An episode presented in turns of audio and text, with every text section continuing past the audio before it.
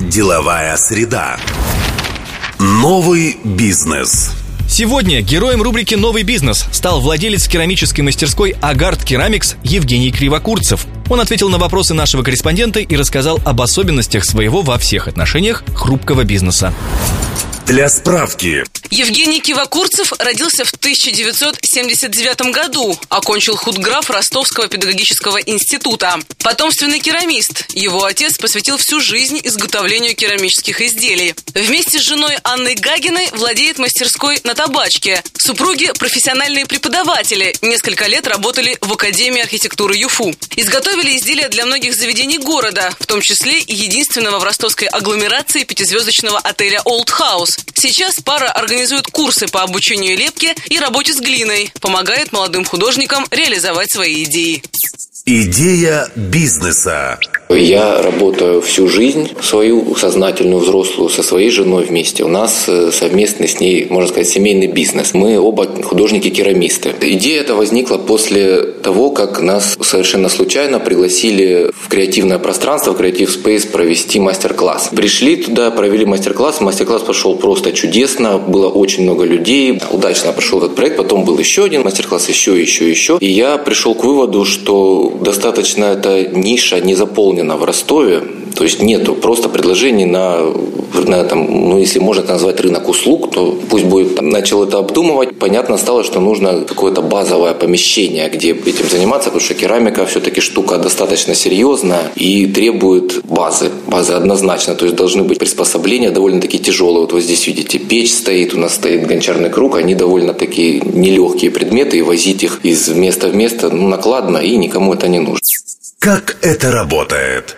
Первая стадия – это идея да, какая-то. Потом идет некое воплощение. Либо, если это работа разовая, то есть это какой-то там некий предмет на заказ, будем говорить, что, ну, допустим, это скульптура какая-то, да, то она берется и ваяется единократно. Если это какой-то, может быть, даже бизнес-проект, ну, для примера, вот мы выпускаем линейку чашек. Вот они, эти чашки. То есть тут уже более сложная технологическая цепочка. Идет моделирование. Сначала это все лепится из пластилина, потом переводится в гипс. Потом уже с гипса снимается, собственно, форма, в которую мы заливаем жидкую глину, называемую шликер. И, собственно, это только первая стадия этого производства. В дальнейшем нужно немножечко доработать и обжечь изделие в печи на достаточно приличной температуре, больше 1000 градусов. Для сравнения могу сказать, что пламя спички 450 градусов. То есть там температура очень большая. И глина спекается, становится плотной. После первого этого обжига, который называется утельный обжиг, происходит уже политой обжиг. И мы на наше изделие наносим уже окончательный декорирующий лазурный слой. Он блестящий, он не пропускает воду, он химически устойчивый. Ну, смотря для каких целей. Если это на улице, то это необходимо. Если это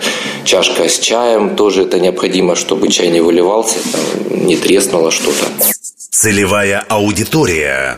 Да, я представил свою аудиторию. В принципе, достаточно она четкая. Это прежде всего люди творческих профессий, дизайнеры. У нас э, занимаются люди, именно которые либо учатся на дизайне, либо которые же отучились и хотят как-то вот дальше воплощать свои проекты какие-то. Они делают это у нас. Безусловно, это дети, которым интересно полепить. Дети любят лепить. Ну, конечно, не все. Не все. Не могу сказать, что прям дети масса. В основном мы на взрослых все-таки ориентируемся взрослого человека мотивация более четкая. Будем называть вещи своими именами, это домохозяйки, которым скучно дома сидеть. У них есть свободное время, они приходят сюда самовыражаться, им очень нравится, все довольны. И еще есть одна категория, это моя самая любимая категория наших клиентов, их не очень много. Это люди, которые тоже хотят заниматься этим бизнесом керамическим, они хотят что-то выпускать. Был у нас проект с человеком, который сам к керамике не имеет никакого отношения, он хочет э, выпускать выпускать барные стаканы под э, слабоалкогольные коктейли. В общем, мы с ним все обсудили, мы его, в общем-то, дали ему всю информацию, которая нужна для этого, сделали для него модели, подсказали производство, где это можно все выпускать, он сейчас этим занимается. То есть мы ему, по сути дела, какую-то часть стартапа обеспечили. Ценовая политика. Люди разные, и в принципе я могу сказать, что ну, мы стараемся демократично держать цены, потому что с одной стороны хочется более массового потребителя получить свои клиенты, но в то же время не хочется дешевить и продавать что-то совсем на уровне китайских поделок, и поэтому ну, какую-то серединку стараемся держать, чтобы было, в общем-то, доступно. Стараемся сотрудничать э, с различными ресторанами, либо вообще публичными какими-то местами, где требуются декорации какие-то, да, и ранее, ранее, да, когда валюта была иной цены, люди, которые оформляли свои пространства, они все это привозили из-за границы. Там большой выбор, в общем-то, цены были достаточно доступны. Вот, сейчас ситуация в корне изменилась, стало все стоить, ну, минимум в два раза дороже. То, что производится в Европе, ну, в принципе, и в Китае тоже, потому что китайцы за рубли не торгуют, ну, как вы знаете, да, тоже они за доллары, за юани все продают. Вот, поэтому, в принципе, у нас клиентов даже больше стало. Методы продвижения. Только в интернете. Это Инстаграм, ВКонтакте. А, ну, Фейсбук еще немного. В принципе, я немножечко осведомился, немножечко почитал о том, как нужно вести профиль в Инстаграме. Он у нас смешанный, то есть он, он, он и личный, и в то же время он коммерческий, потому что мы в нем, мы в нем выкладываем как свои какие-то личные фотографии. Конечно же, мы выкладываем фотографии изделий, которые люди у нас здесь выполнили на курсах.